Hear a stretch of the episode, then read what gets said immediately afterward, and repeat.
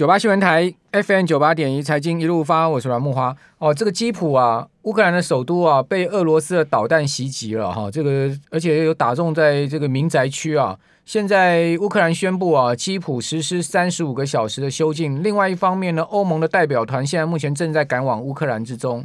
哦，整个形势上面看起来，呃，基辅的围攻大战似乎是一触即发哦。那真的俄军会攻入基辅吗？哦，出现了这个惨烈的巷战吗？哦，这个是绞肉机吗？哦，我们今天赶快来请教军情与航空网站的主编施孝伟，在我们的节目现场，同时我们有直播，好、哦，听众朋友您上 YT 可以看我们的直播画面。孝伟你好，哎，木华兄好，各位观众朋友、听众朋友大家好，今天第二十天。嗯，对，对不对？打了这个二十天，嗯，现在已经看到这个死伤惨重哈。对，呃，你你你你看到今天，你对这场战争的评论是什么？好，其实当然，俄罗斯他打的的确不如他自己本身的预期啊，那是其实刚刚木木华兄在前面有问到，就为什么会打成这样？那当然，那打成这样一个很大个原因啊，其实就是俄罗斯其实他们自己也经历他们的所谓的军事改革。哦，其实俄罗斯呃有呃事前呢就有人说，为什么普丁会选在这个时候动手？很大一个原因是因为这段时间可能刚好是俄罗斯的军力相对来说是水位比较高的时候，因为大家现在知道，俄罗斯它其实本身是一个就是人口不成长的国家，就人越来越少。那人越来越少情况，其实他们的军队也面临到跟台湾有很类似的情况，就是员额的问题哦。再加上，因为你如果要做这种所谓的军事改革、军事现代化的话，这些是很花钱的事情。其实大概在距今二十年前，俄罗斯其实啊，就是他刚从前那个苏联瓦解，然后那个成为俄罗斯共和国，然后组成独立国协的时候，其实俄罗斯那个时候国力其实可以说非常的糟哦。那时候真的是也是这个呃贪污盛行啦，然后这个而且很多的这些大企业就在俄罗斯那个苏联垮台前夕，好，就莫名其妙转手到很多的那种个人的这样一个手里。其实，呃，普丁就是说，为什么大家会觉得说，今天我觉得大家在看这个问题的时候，好像往往就把俄罗斯跟过去的苏联联想在一起，认为俄罗斯是一个这个共产党集权独裁国家。哦，其实这个观点基本上来讲，在现在来说，其实已经不能成立了。也就是，其实。普丁哈，他也是由俄罗斯人民一票一票一票普选出来的啊，只是因为就是说，因为你像这样一个国家，从过去那样一个呃苏联的那样一个结构哈，转化到今天俄罗斯哈这样一个共和国的话，他们他们的哈就是说对他们的人民的胃口来讲，像这样哈那个普丁哈，经常表现出一个 macho man 的这样一个形象，对不对？会比较符合他们对领导人的这样一个 imagination 印象。好，那讲到我们刚刚讲到俄军的这个问题，就是说啊，后来普丁接手之后，等于说俄国的。财政状况开始逐渐好转，然后国家也开始从就是啊，等于算是一个负债，然后逐渐变成一个收支平衡，然后甚至开始现在可以对外这个呃，就是赚到外汇的这样一个国家哈，特别是它的这个油嘛，我那个木华兄一定知道卖了很多油，所以俄罗斯开始有钱投入哈军事改革，但是过去的。那个俄军的组织实在过于庞大，所以他们做了非常多的调整。另外，他们现在其实跟哈大概几年前的国军很像，是采取所谓的叫征募并行，就他也有义务那个义务役的这个服兵役的兵，所以你看，这个很多被俘的其实都是二十来岁的那些就是呃义务役的阿兵哥。那也有那种所谓的基干，就是那种呃，那就是志愿役的这些人。那俄军他现在的经过军事调整以后，他一个比较大的特色是他们现在这种所谓叫合成营的这样一个战术，也就合成营，它里面有包含像这个战车连，然后装机械化步兵连，然后防空啊这种各种的这种单位都有一些要加加进去，然后成为一个全相位的这样一个作战单位。哦，美国评估啊，美国驻欧司令部评估，其实我们看到这个现在当然印太很受重视，但印太受重视那是海空军的事，美。国的陆军基本上还是一直把俄罗斯的陆军啊当成最大的假想敌，所以美国的陆军哈，他们观察过俄罗斯这个合成营以后，他们做的这个结论是，合成营的战力非常强，然后而且呢，那个冲上来的这个攻击力也非常大，但是有很大的一个问题，就是他的攻击呢，就是担任攻击部队的人数哈，大概在一个合成营里面，对不对？超过百分之五十，大概可能要接近到六十左右，但是担任补给的人数，我们就是后勤的这些人数，我们刚刚讲，就可能哈，大概是到百分之五十到四十之间，甚至可能接近。四十，那以美军来说，美国就刚好相反，所以美军的这个合成营的战力，就是美军的驻欧司令部分析是，如果一个美国的合成营跟一个俄罗斯的合成营两个在原野上撞在一起，美国的合成营反而会打不过俄罗斯，但是持续战力好，俄罗斯的就远不如美国，而且从这次的这个呃军事行动中就可以非常清楚的看到，俄罗斯的合成营在后勤补给上来讲显现出非常大的一个问题，然后不管是这个油料的补给或食物的补给，显然是非常不够到位，说他们。还去这个乌克兰的超市买东西，抢东西，抢东西啊，抢东西买东西了。对，可能有人用抢，有人用买的了。好，然后那个战车没油就丢在路边，丢在路边了。这也可见俄罗斯他们没有想想要向外侵略的野心嘛？因为因为他他如果说后勤补给能力没强的话，我就是我就是固守我自己的国土这样子的概念。我觉得一开始我觉得一开始他可能是认为啊，就是说希望能够尽量啊，就是能够尽量保密，因为其实他整个军事调动一开始，如果各位印象还记得的话，大概就是在哈萨克事件结束以后，所以呢，那个普丁啊，把这个部队开始往乌克兰周边集中，然后是进行演习。那其实以现在知道来讲，那其实在这个演习的过程里面，那个俄罗斯其实一直是一开始向西方，甚至于向乌克兰方面都释放出这个是一个演习的这样一个讯息。那同样的，他也知道现在这些小兵啊，可能啊这个很容易就上个网或干嘛，因为大家都还记得马航时期那个事件嘛，对，不是马航飞机被那个俄罗斯那号称是亲俄民兵，但是应该就是俄罗斯啊的地面防空飞弹把它打下来的，甚至于那个呃就是荷兰的这个他们调查人员还借由这些俄罗斯啊这些士兵啊上去贴的那些网络上的这些贴文贴的这个照片，推断出啊是哪一个单位的哪一辆车打了这枚飞弹，所以好，那当所以在这种情况下，我觉得俄军的这个角度来讲，他在可能没有办法完全保密的情况下，一开始就是在攻击发起前，他其实是对这个资讯啊，为了就是呃不让这种阿兵哥的这种资讯随随便便就泄露了这个俄军的真正意图，所以他其实一开始并啊这些士兵真的是以为他们只是去演习的，呃保密方面没有做。更何况这个。俄罗斯人有很多，他妈妈是乌克兰人，爸爸是俄罗斯人，对对，哦，或者是说呢，爸爸是白俄罗斯人，妈妈是乌克兰人，对，嗯，是很多的，是这样子，就是。他们其实这个场战争真的是骨肉相残的，哎，对，而且其实啊，甚至于你说，其实当然这个战争的时间由来已久，真的你要如果要很认真的细说从头的话，大概从二零零八年开始讲，然后讲到二零一四年，然后讲到现在。二零一四年克里米亚之后到这个乌东危机嘛，哎，是非常复杂的一个过程啊。那对，但当然你就说，其实呃，我自己个人的观点是啊，这俄罗斯跟乌克兰在这个事件中啊，其实两个人都不是白雪公主啦。那当然好，你说俄罗斯为什么打成这个样子？然后呢，乌克兰到底胜算在哪里？我因为我们现在在台湾大概。引述的外电都是以这个西方的 CNN 啦，或者是这些报道为主啊，看起来好像好，都是西方观点。哎，看起来这个这俄军啊，这个实在是很逊咖啊。而且我们如果现在未必哦啊，那我说我们现在看每天新闻报道，会感觉好像现在打的应该不是基辅攻防战吧，应该是莫斯科攻防战吧，对不对？感觉有这个感觉吧，是不是？小心被网友出征哦，你 哦，我说感觉嘛，我说感觉嘛，像莫斯科攻防战。哎，我讲莫斯科攻防战，各位网友应该很开心，对不对？那个乌克兰军都打到莫斯科门口啦，对，好。但其实啊，整体来讲，就是说，哦，乌克兰军队啊，我个人其实从这段时间看来，因为我偶尔也不小心可以看到 RT 啊，或者 Russian Today 的一些这个影那个影像，其实我在这一次的这个军事冲突中啊。呃，基本上我觉得俄军他当初一开始所设定的两个大战略目标，一个呢就是啊要让这个乌克兰中立化，也就是要把乌克兰的这个军队哈去去军事化，去军事化。然后另外一个当然就是乌东，其实就是那个呃新纳粹的问题了哈。那那个那个亚速营亚速营的问题，那个另外一个部分。但是我觉得俄罗斯至少在前项这个部分来讲，大概已经可以达到他大概八到九成的这样一个一个任务的这个目标了。亚速营也被端了嘛？呃，亚速营还没。亚速营还没有，对，就亚速营还没有，而且亚速营现在在，但是现在我觉得好，如果就是说，呃，从目前的状况看，俄罗斯它现在在乌东的大概最主要任务就是要捕捉亚速亚速营，而把他们彻底消灭。但是我刚刚讲到前面，就是把乌克兰军队大部分的主力哈，那个基本上大概已经消灭了相当比例啊，很大一个原因啊，是因为你可以看到那个乌克兰军队现在他呃透透过国际的这样一个呃媒体，然后那个来呃呈现的这样一个乌克兰的战场情况，其实反而我。我我我会觉得对乌克兰的状况非常忧心啊！为什么？因为就是乌克兰军队基本上呈现呈现是完全就是缺乏重装备，而在打这种游击游击骚扰战，也就是说。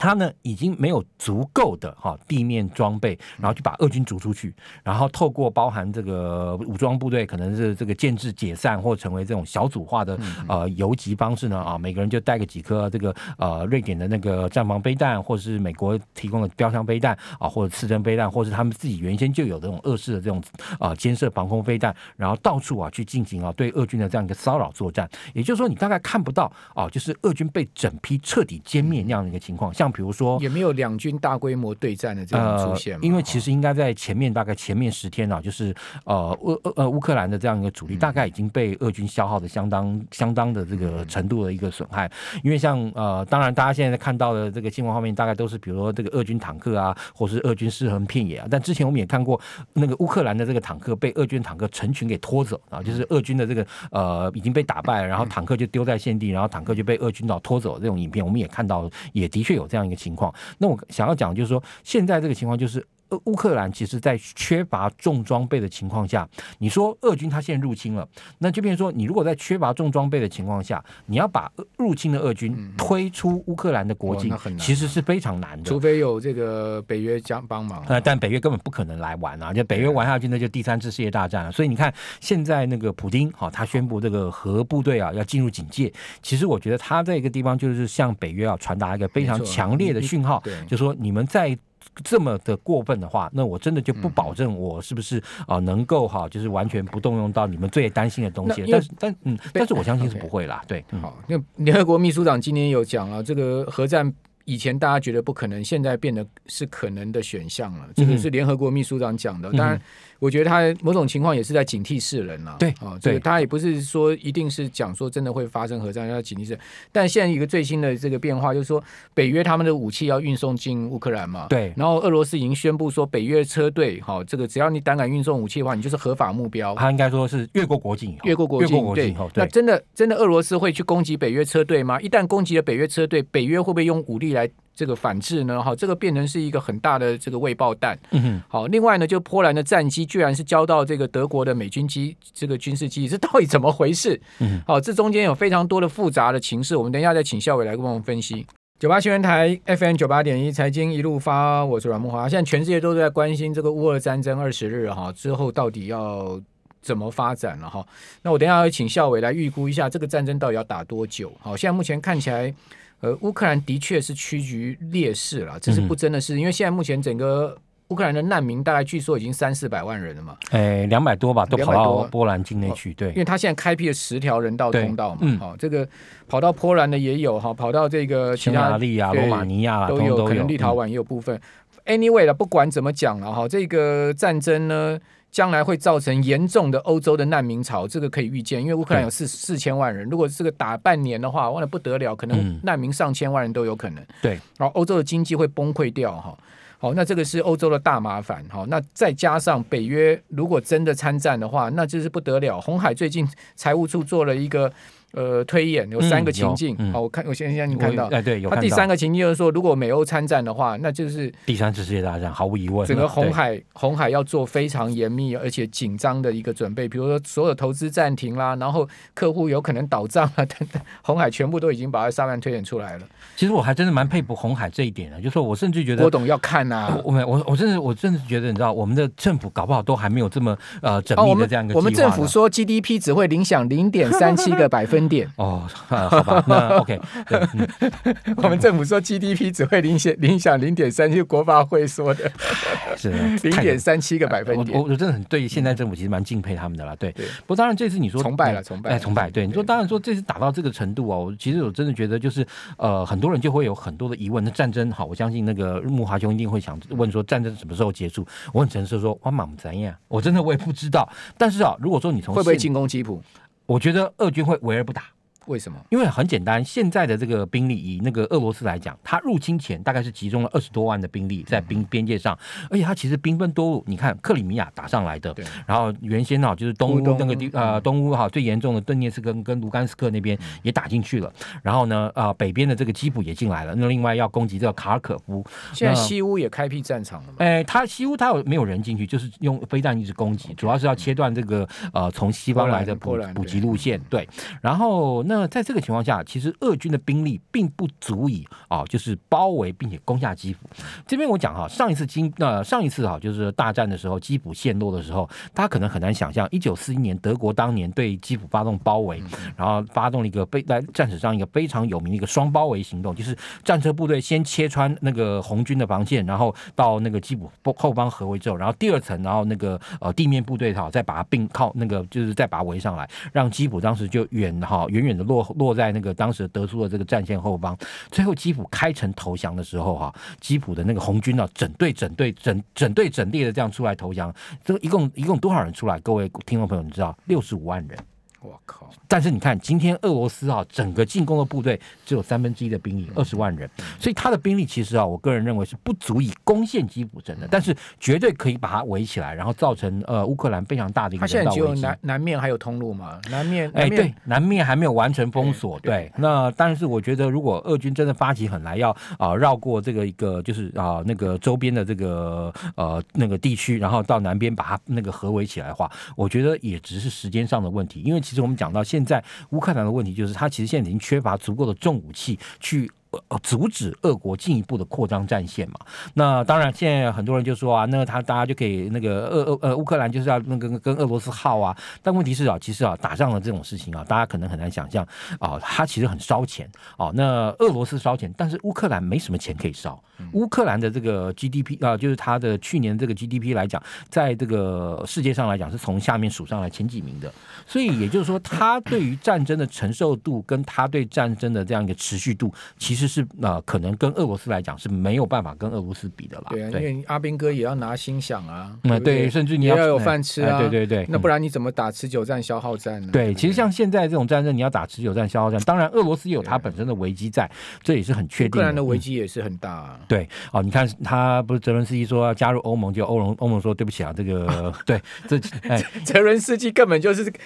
挖挖个洞给欧盟跳啊！啊，欧盟当然不对啊，欧盟当然不会跳啊。对，然后其实当然你说现在这个情况走到这样，大家就会觉得你后面这个事情要怎么解决？那当然我们刚刚讲到就是说，其实现在的问题就在俄罗斯的条件还是很硬嘛。那这当然说之前哈第二次、第三次会谈的时候，俄罗斯的立场有出现软化的迹象，但是我觉得整体上俄罗斯的大战略目标基本上就是乌克兰的非军事化，或是歼灭乌克兰整体的这样一个主要的这个军力啊，那是乌那个俄罗斯的战略目标，而且俄俄罗斯我觉得现在已经打的打的差不多了，接下来下一个阶段其实他那个就是说要看，就是说呃乌克兰哈呃在什么样的情况下愿意接受俄罗斯的停战条件，而且这个停战条件我觉得、哦这个、停战条件很严苛的、哦，对，其实不会对乌克兰太好，去军事化对不对？已经其实已经很惨然后然后乌东东两个地区加克里米亚都要承认它是独立国，对，嗯，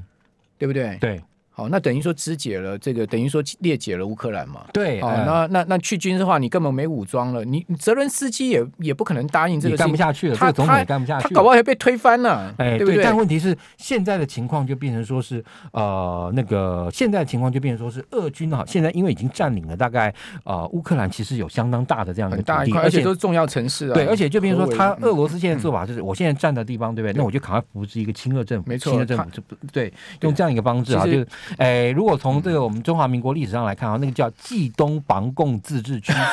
哎，有没有道理？有道理，有道理。冀东防共自治区，哎，一个接着一个这样搞起来，没错。对，就是现在俄罗斯的，他当然不可能全面占领乌克兰，他也很清楚他没有这个条件，哦，经济啊、金融各方面都没有。我就我就把你这个整个乌克兰裂解嘛，对，我把你裂解成五块、六块、七块、八块，我不然把你裂解成几块都可以，反正我就每一个地方给你成立一个自治政府，对。就让你整个裂解掉。对，其实到现在这个情况下啊，即便好，现在双方，假如说我们最佳状况，现在双方都同意立刻停战，大家可能要想啊、可能很难想象是乌克兰军队到底耗损了多少，他未来在真正停战好，就算我俄军都撤出去了，他剩下乌克兰军队的力量还有没有办法维持国家的统一，其实都是一个很大的问题了。因为你看乌东的这个地区，它还是有相当多的这个亲俄民兵的这样一个势力，而且经过这一次的这样一个呃这个俄罗斯的这样一个那个入侵之后，那你说原本啊。像比如说亚速营，亚速营其实我相信在这一次的攻击中受到俄军啊呃非常持续性的攻击，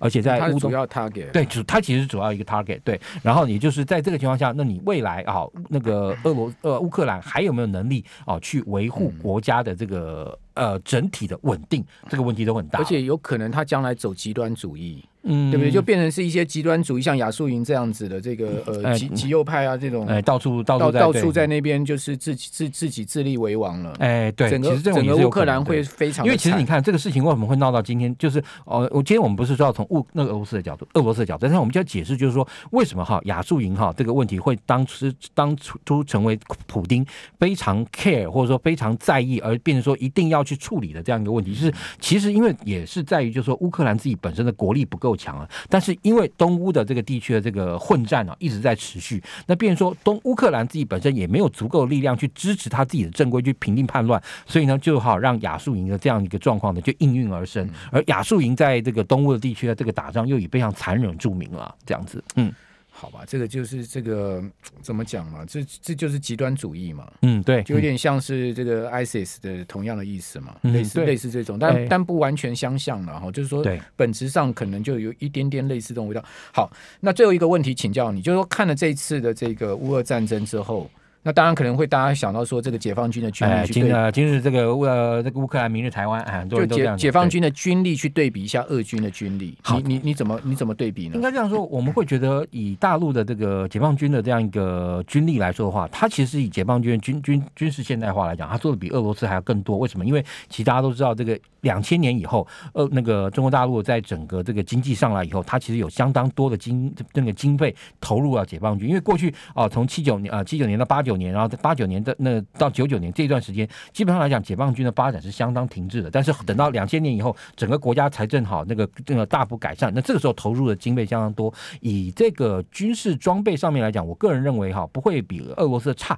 那但是他们现在缺乏的哈，是一个就是所谓的实战经验。也就是说，在过去啊，俄罗斯跟跟解放军办了一系列这个和平系列演习里面，俄军其实都会觉得，第一哈，解放军的这个中下级的这个军官呢，啊，这个那个就是自主，那就是那个主动力啊。还有做那个呃那个那个就是相关的在战场上这些表现啊，其实是离呃远不如俄军的这样一个军官的表现。然后再加上他们其实，在通讯啦，还有各种的这种战场的这种联系上来说的话，呃，他们这些在这方面表现呢，也不如俄罗斯的部队。但结果你呃你看这次的这个俄罗斯部队自己都打得压压乌了，那那你会觉得说解放军到底能不能打？但是我会这么看，解放军他一定会在这一次的这个那个俄乌冲突中找到很多他们自己要值得借鉴的地方，因为其实。大陆这个建军过程呢、很注意、很注意的一件事，经常拿别人的经验，对不对，来作为自己的教训。嗯，那你觉得解放军攻台的可能性有多高？呃，短期之内还是不太可能啦。你说，而且呢，从这一次的这个俄乌冲突，我个人觉得，大陆如果说真的要对台湾动武的话，他的解那个准备可能比原先哈计划造六艘